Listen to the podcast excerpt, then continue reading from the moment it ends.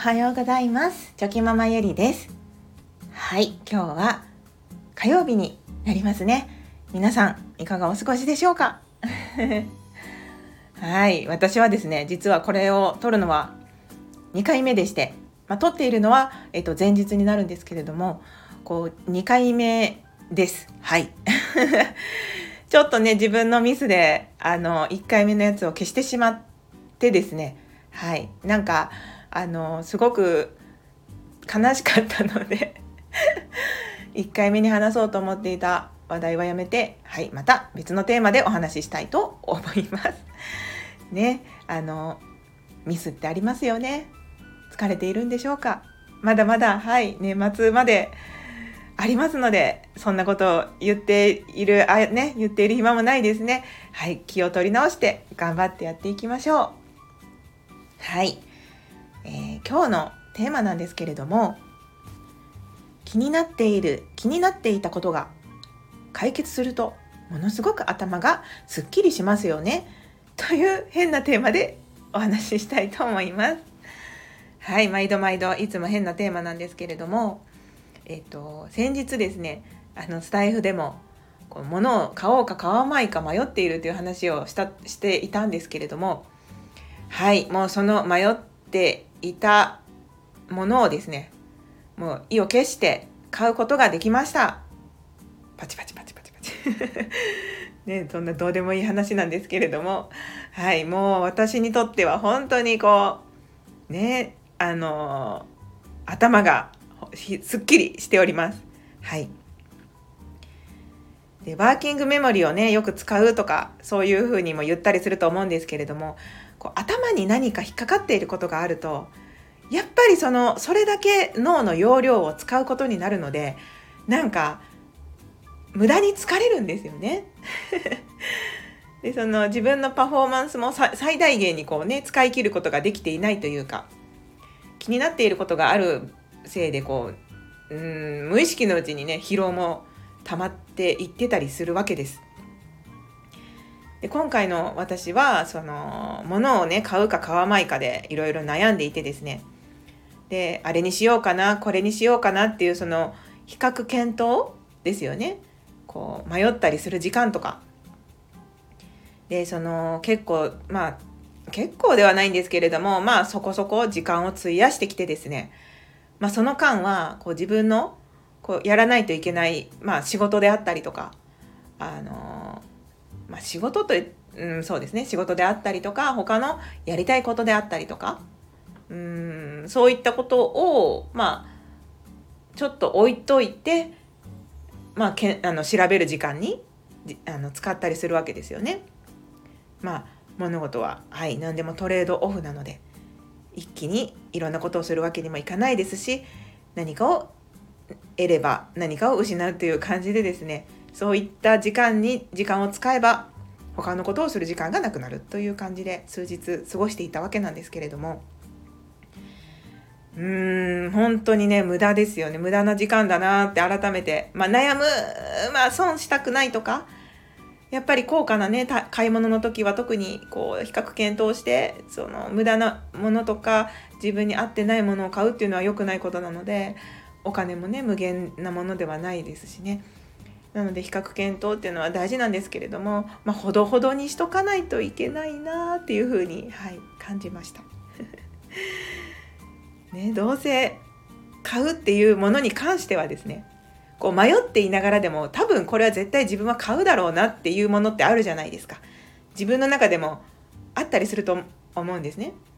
これってなんやなんだかんだ迷ってるけど最終的に買うよねっていうものです。はい。でそれがそのでも今じゃないのかなとかね、ま、迷う気持ちがあるから保留するわけであってまあ衝動買いすればいいってわけでもないんですけれども、何事も本当にバランスですよね。迷っている時間とこう買ってしまってその後本来悩むべきだった時間を買ってしまうことによってその時間はこうまたフリーになるわけなので、ね、他のことに費やせるわけになる費やせることになるのでうーん本当に何事もバランスですよね。はい。なんか今回そうですね、まあ、高価な買い物だったのでその自分の中でこういろいろと、はい、比較検討したり他の人の意見を聞いたりとかなんかねいろいろ調べていたので余計にまあ時間がかかってしまったんですけれども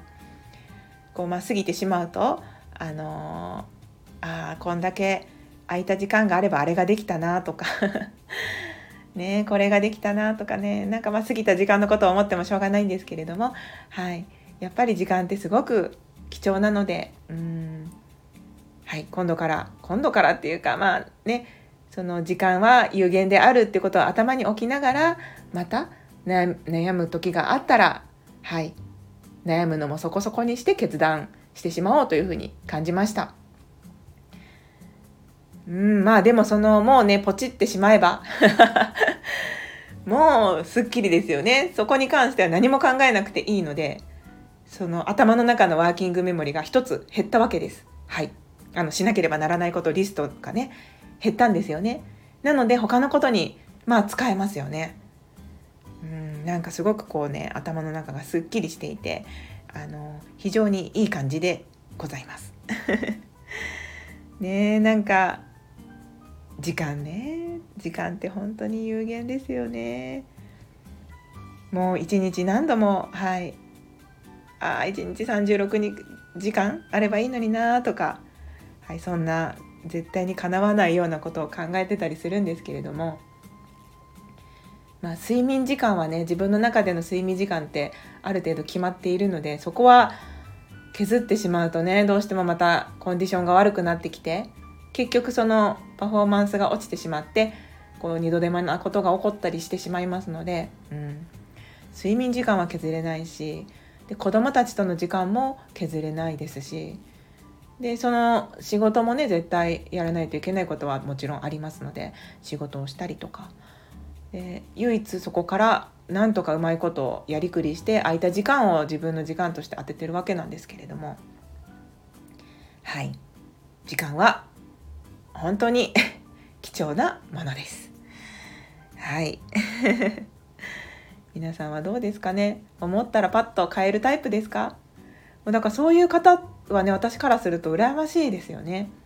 うん、なんか迷わずにパパパッと買っちゃうっていう方いらっしゃいますよね。こう食べ物とかでもこう、え、どうしようこれも食べたいしとかあれも食べたいしって悩むことなく今日はこれって感じで決められている人って、うん、なんかすごいなって思います やっぱりそのこう考える悩むことに関しても頭ってすごく疲れるので選択疲れっていうんですかね、うん、でいろんなことをですね選択して、まあ、生きているわけでで子育て世代だったら特に子どもの分までいろんなね自分のこと以外の、まあ、選択決断っていうのを一日の中でもたくさんしているわけですよね。